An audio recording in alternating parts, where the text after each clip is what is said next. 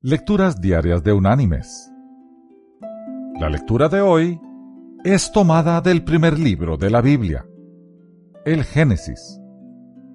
Allí en el capítulo 1 vamos a leer los versículos desde el 26 hasta el 28, que dice,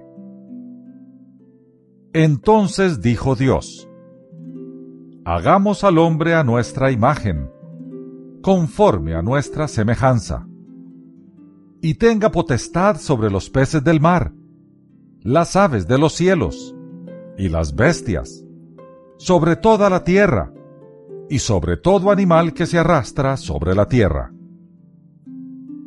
Y creó Dios al hombre a su imagen, a imagen de Dios lo creó, varón y hembra los creó. Los bendijo Dios y les dijo, fructificad y multiplicaos, llenad la tierra y sometedla, ejerced potestad sobre los peces del mar, las aves de los cielos, y todas las bestias que se mueven sobre la tierra. Y la reflexión de este día se llama La vida de Beethoven el profesor de una escuela de medicina, famoso mundialmente, les puso a sus estudiantes esta situación médica. Aquí está la historia de la familia. El padre tiene sífilis. La madre tiene tuberculosis. Juntos ya han tenido cuatro hijos. El primero es ciego. El segundo ya murió. El tercero es sordo. El cuarto tiene tuberculosis. Ahora la madre está embarazada de nuevo. Los padres vienen contigo para que los aconsejes.